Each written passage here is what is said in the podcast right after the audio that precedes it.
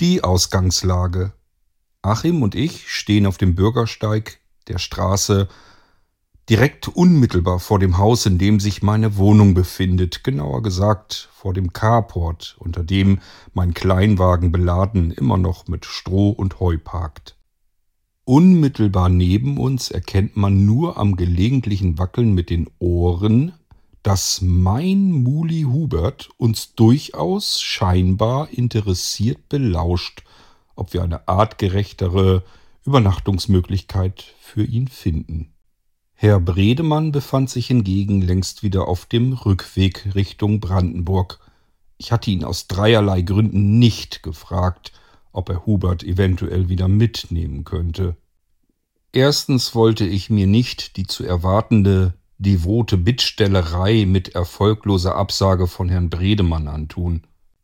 Zweitens wollte ich die sicherlich anstrengende Mauleselreise dem armen Hubert nicht auch noch ein weiteres Mal antun. Und drittens, nicht zuletzt, wollte ich ungern auf die mehrere tausend Euro verzichten, die ich sehr wahrscheinlich in den nächsten Tagen für Hubert bekommen würde. Und so standen wir da, und suchten verzweifelt nach einer Übernachtungslösung für Hubert. So gingen wir gedanklich mehrere verschiedene Bekannte ab, die zumindest über einen etwas größeren Garten verfügten. War das der Fall, wohnten diese Bekannten so weit außerhalb, dass das Ganze mitten in der Nacht kaum noch zu schaffen war.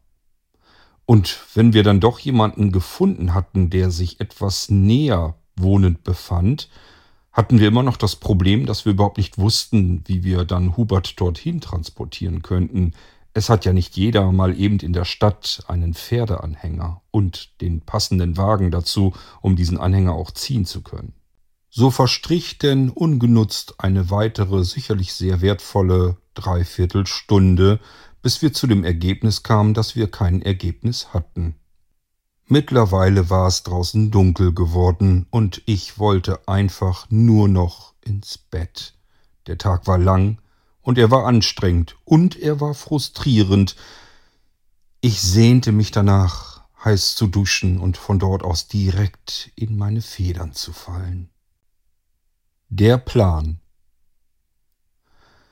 Sie blieb als einzige übrig, die letzte Lösung. Meine Wohnung der Balkon würde das Bett für Hubert heute Nacht sein müssen. Aber wie bekommt man unbemerkt einen Maulesel von unten, von der Straße, bis nach oben in den zweiten Stock in die eigene Wohnung, so dass es keine Nachbarn und keine Anwohner mitbekamen? Wir mussten Hubert unsichtbar, lautlos und geruchlos machen, denn dank seiner unkontrollierbaren Zwiebelsucht stank das Tier aus sämtlichen Löchern. Schwierigkeitsgrad 1 das Erdgeschoss. Achim würde vorausgehen und prüfen, ob im Hausflur unten die Luft rein wäre. Ich würde dann von der Seite, bewaffnet mit einer Zwiebel als Lockmittel, Hubert in den Keller lotsen. Durch den Keller hindurch würden wir dann an einer einzelnen Wohnungstür nur vorbei müssen, Familie Bormann. Dann wären wir bereits am Aufzug, den Achim schon geöffnet hat und unten reserviert. Dort vermutete ich die Notwendigkeit einer weiteren Zwiebelinvestition, um den Maulesel in den Fahrstuhl zu locken. Schwierigkeitsgrad 2, zweiter Stock. Achim würde die Treppe nehmen, um oben zu überprüfen, ob auch dort der Hausflur im Reinen wäre. Dann würde er den Fahrstuhl nach oben holen, dieser würde sich öffnen, und jetzt kam die kritische Stelle. Denn Frau Sulke, meine Nachbarin, öffnet eigentlich immer ihre Haustür, wenn draußen irgendetwas ist, was sie eventuell interessieren könnte, und Frau Sulke interessierte so ziemlich alles, was sie hörte im Flur. An dieser Stelle unseres zugegebenermaßen abenteuerlichen Planes musste es ganz schnell flutschen. Achim musste meine Wohnungstür sperrangelweit offen halten, damit ich zusammen mit Hubert den Fahrstuhl verlassend möglichst schnell durch den Hausflur eilen konnte, natürlich wieder bewaffnet mit einer Zwiebel. Dann würde die Wohnungstür, so schnell es denn irgend möglich war, hinter uns verschlossen, noch bevor Frau Sulke neugierig ihre Wohnungstür öffnen konnte. Wir hatten gegenüber Frau Sulke nur zwei kleine Vorteile. Frau Sulke konnte nicht besonders gut sehen und sie konnte auch nicht besonders gut hören. Dadurch kam es des Öfteren zu einer zeitlichen Verzögerung, immerhin bis zu einer halben Minute, auf die ich jetzt hoffte. In dieser halben Minute, das war genau die halbe Minute vom Geschehen auf dem Flur, das meistens dann etwas Krach machte, bis zu dem Moment, als ich die Tür von Frau Sulke öffnet, damit sie sich das Ganze näher kontrollierend ansehen konnte. Auf diese halbe Minute hatte ich es abgesehen.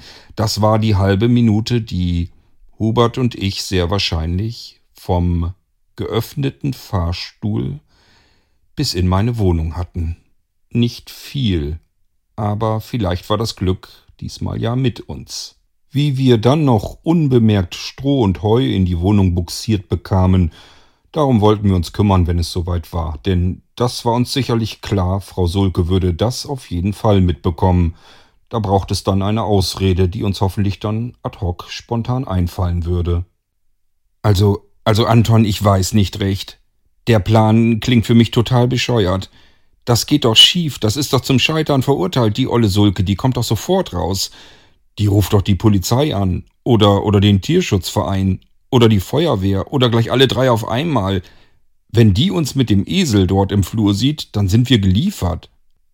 Lieber Achim, mein ehemals bester Freund, darf ich dich vielleicht daran erinnern, dass du nicht ganz unschuldig an dieser Situation bist? Habe ich eventuell irgendetwas übersehen, an irgendetwas nicht gedacht, wie wir jetzt Hubert alternativ diese Nacht unterbringen können? Sowohl Hubert als auch ich sahen Achim jetzt besonders vorwurfsvoll an und warteten auf seine Antwort, doch dieser signalisierte mit hängenden Schultern seine Frustration. Er hatte natürlich keinen besseren Plan. Wie sollte er auch? Die nächtliche Bürgersteigstille wurde von einem laut knatternden Darmwind Huberts unterbrochen. Ihm folgte ein bestialischer Gestank. Operation Muli ins Bett bringen war hiermit feierlich eröffnet.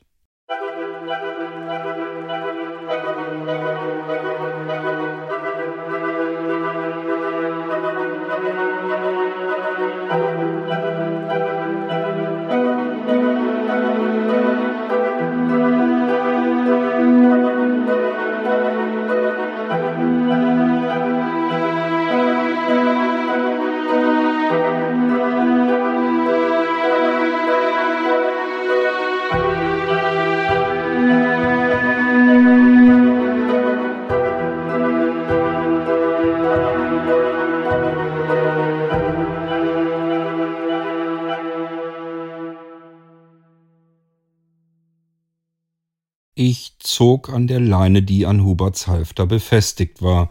Achim hingegen war damit beschäftigt, hinten am Hinterteil von Hubert ordentlich zu schieben. Meine Güte, das gibt's doch nicht. Das Viech bewegt sich ja keinen Zentimeter ohne Zwiebeln. Damit hatte Achim sicherlich den Nagel auf den Kopf getroffen. Damals dachte ich, Hubert sei einfach nur ein besonders störrischer Maulesel, zu faul, einen Fuß vor den anderen zu setzen – Heute weiß ich es viel besser. Es handelt sich bei Hubert um ein äußerst kluges Tier, das sehr schnell bemerkt hatte, wenn ich nichts tue, dann kommt der Mensch bald mit den Zwiebeln an, und Zwiebeln waren eindeutig des Mulis Leibgericht.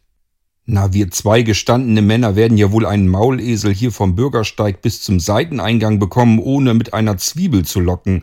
Wir müssen mit den Zwiebeln haushalten, die brauchen wir sicherlich im Haus noch genügend. Doch wir drückten, zogen und schoben das Tier, das sich keinen Zentimeter weiterhin von der Stelle bewegte. Wir schummelten, wir taten so, als hätten wir eine Zwiebel in der Hand, doch dieser Maulesel konnte eine Zwiebel von einer nicht existierenden Zwiebel sehr gut unterscheiden. Na, das wird doch nichts, Anton, so kommen wir ja die ganze Nacht nicht weiter. Wie viele Zwiebeln hast du denn noch? Hm, ungefähr einen halben Sack voll. Du meinst nicht, dass das reicht? Ich hab doch keine Ahnung, was dieses Tier hier für einen Zwiebelverschleiß hat. Wie viel Zwiebeln braucht es denn pro Meter? Es tut mir ja auch leid, dass ich noch keine durchschnittlichen Verbrauchswerte nennen kann. Das Muli ist eben noch neu. Meine Güte, Anton, nun sei doch nicht gleich eingeschnappt. Ich war wirklich langsam etwas angefasst. Ich wollte ins Bett, das Muli offensichtlich nicht. Vielleicht können wir ja Hubert austricksen. Haben wir doch schon probiert, es merkt doch, wenn wir keine Zwiebel haben. So meine ich das ja gar nicht, aber es muss doch nicht immer eine ganze Zwiebel sein. Hm, wie meinst du das? Na, teil doch die Zwiebel in kleine Stückchen. Mensch, Achim, na klar, auf die einfachsten Dinge kommt man manchmal nicht. Du hast natürlich vollkommen recht. Das probieren wir gleich mal aus. Mit meinem Taschenmesser zerteilte ich eine Zwiebel in einige kleine Stückchen und hielt davon ein kleines Stück in der offenen Hand vor Hubert in die Luft. Und siehe da, wie von Geisterhand. Ganz von allein tat das Tier einige Schritte nach vorn. Klack, klack, klack. Es hallte quer durch die Straße, die Hufe von Hubert. Eiwei, das könnte allerdings ein weiteres Problem werden. Offenbar hatte Achim in dem Moment die gleichen Gedanken. Auweia, das Tier macht ja Geräusche. Und das nicht zu knapp. Meinst du nicht, dass man das auch im Haus hört? Sehr wahrscheinlich. Hm. Wir müssen Hubert irgendwie geräuschlos machen. Und wie stellst du dir das vor? Willst du dem Esel etwa Hauspantoffeln anziehen? Während Hubert genüsslich sein Stückchen Zwiebel knabberte, überlegte ich.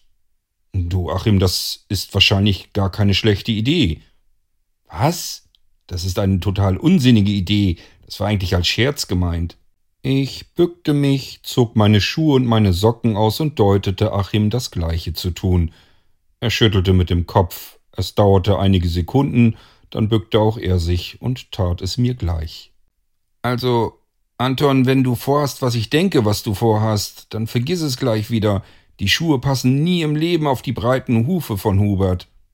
Die Schuhe sicherlich nicht, die kannst du übrigens wieder anziehen. Aber die Socken, die lässt du schön aus. Während ich das Muli mit einem Stückchen Zwiebel wieder ablenkte, konnte Achim sich daran machen, den Huf ein paar Millimeter nur vom Bürgersteig hochzunehmen, um darunter die Socke zu platzieren. Dann zog er an ihr, und tatsächlich funktionierte es. Hubert ließ sich in diesem Moment doch deutlich mehr gefallen, als von uns erhofft. Drei weitere Zwiebelstückchen führten dann zum vollendeten Erfolg ein Maulesel auf Socken. Ich schaute mir Hubert an, es sah allerdings wirklich ein wenig peinlich aus. Hoffentlich fuhr hier jetzt nicht ein Auto durch die Straße und sah, was wir mit dem armen Tier hier vorhatten. Mit dem rechten Hinterlauf versuchte Hubert, die Socke wieder abzustreifen, was ihm zum Glück aber nicht gelang. Offensichtlich mochte er diese Mode nicht so gerne. Ich konnte es nachvollziehen. Sag mal, Achim, Ringelsocken für einen erwachsenen Mann, ist dir das nicht selbst ein wenig peinlich? Meine Güte, da mache ich mir doch keinen Kopf drum. Ich zieh halt an, was meine Frau mir morgens rauslegt. Achim ging um den Maulesel herum nach vorn, betrachtete erst Hubert und dann mich, dann wieder Hubert. Äh, soll ich vielleicht ein Foto von euch machen? Das macht euch bestimmt berühmt. Damit uns noch irgendwelche Tierschützer aufs Dach steigen Untersteh dich, hier werden heute Abend überhaupt keine Beweisfotos geknipst. Außerdem haben wir keine Zeit. Los, wir müssen zum Seiteneingang. Dank weiterer Zwiebelstückchen hatten wir den Seiteneingang des Hauses recht schnell und zügig erreicht, und zwar zusammen mit Hubert. Ich schloss die Tür auf, zog den Schlüssel leise ab und drückte den Schlüsselbund dann Achim in die Hand, damit dieser durch den Keller in den Hausflur huschen konnte, um zu schauen, dass die Luft rein war. In meiner rechten Hand hielt ich den Strick von Hubert und in der linken mein Handy. Ich wartete auf Achim, auf eine Textnachricht von ihm. Wir hatten ausgemacht, dass wir uns so gegenseitig informieren wollten, ob ich mit Hubert die nächste Etappe loslaufen konnte. Nach wenigen Sekunden erschien dann ein Okay. Ich steckte das Handy in die Tasche, nahm wieder ein Stückchen aus meinem Zwiebelbeutel und hielt es Hubert vor die Nase. Wie ein Süchtiger streckte das Muli sein Maul nach meiner geöffneten Hand mit dem Stückchen Zwiebel darin. Ich nahm die Hand ein Stückchen weiter zu mir und ging einige Schritte weiter in den Keller hinein. Der Maulesel folgte mir relativ schnellen Schrittes. Alles schien reibungslos und wunderbar zu funktionieren. Sogar die Socken taten ihre Wirkung. Scheinbar beinahe lautlos schlichen wir zwei durch den Keller des Hauses. Sobald Hubert drohte, sein Interesse an dem kleinen Stückchen Zwiebel dann doch zu verlieren, streckte ich es ihm zu. Gierig schlang er danach und kaute darauf genüsslich herum, während ich schon das nächste Stückchen aus der Tasche zog, um es mir wieder auf die Handfläche zu legen. Somit erschlossen wir uns Meter für Meter durch den Keller hindurch an der Wohnungstür von Herrn und Frau Bormann vorbei bis hin zum geöffneten Aufzug, an dem Achim auf uns wartete. Ich schlich zuerst voran in den Aufzug und hielt verführerisch meine geöffnete Hand mit dem Stückchen Zwiebel in Richtung Muli. Hubert zögerte etwas. Einen solchen Aufzug hatte er zuvor in seinem Leben sehr wahrscheinlich noch nie gesehen und begutachtete das Ganze erst argwöhnisch von der Seite. Doch dann war das Verlangen nach der Zwiebel doch größer, und er folgte mir in den Aufzug. Ich zeigte aus dem Aufzug einen Daumen hoch in Richtung Achim. Er wusste Bescheid, er hatte nun die Treppe zu laufen bis zu meiner Wohnungstür. Während Hubert auf seiner erneuten Belohnung herumkaute, schloss ich nun endlich die Fahrstuhltür und gleichzeitig kurz für einige Sekunden meine Augen, Erleichterung machte sich in mir breit und ich atmete auf. Ich versuchte es zumindest, denn schon wieder knatterte es aus Hubert heraus. Vielleicht nahm ich es ja nur durch die zuvorige Stille besonders laut wahr, aber der Furz von Hubert röhrte komplett durch den Fahrstuhlschacht, als wären über uns Wartungsarbeiten im vollen Gange. Mehr instinktiv nahm ich also meinen Zeigefinger vor den Mund und machte leise Psst, als ob das irgendeinen Sinn ergeben würde und dieses Tier davon sich beeindrucken ließe. Und dann kam sie ohne Vorankündigung, die Welle. Eine Duftcollage nie gekannten Ausmaßes durchströmte meine Nasenlöcher. Ich fühlte mich pendeln zwischen einer Farbfehlsichtigkeit und der absoluten Bewusstlosigkeit und überlegte, ob ich die Fahrstuhltür nun wieder öffnen sollte oder lieber doch nicht. Ich entschied mich dafür, mutig und tapfer durchzuhalten, damit Herr oder Frau Bormann nicht im letzten Moment doch noch die Möglichkeit hatte, uns zu entdecken. Benommen zog ich erneut mein Handy aus der Tasche und blickte mit verschwommenen Augen auf das Display und wartete auf das OK von Achim. Ausgemacht war, dass Achim mir eine Nachricht schickte, wenn alles oben okay wäre und er meine Wohnungstür weit geöffnet hatte. Dann würde er auf den Fahrstuhl drücken, um diesen nach oben zu holen. Eine Nachricht kam bei mir nicht an. Stattdessen setzte sich nun der Fahrstuhl in Gang mit Hubert und mir. Hubert fragte sich sicherlich, warum die Zwiebelstückchen immer kleiner wurden, und ich fragte mich, wer wohl nun dort oben im zweiten Stock vor dem Fahrstuhl auf eben diesen warten würde.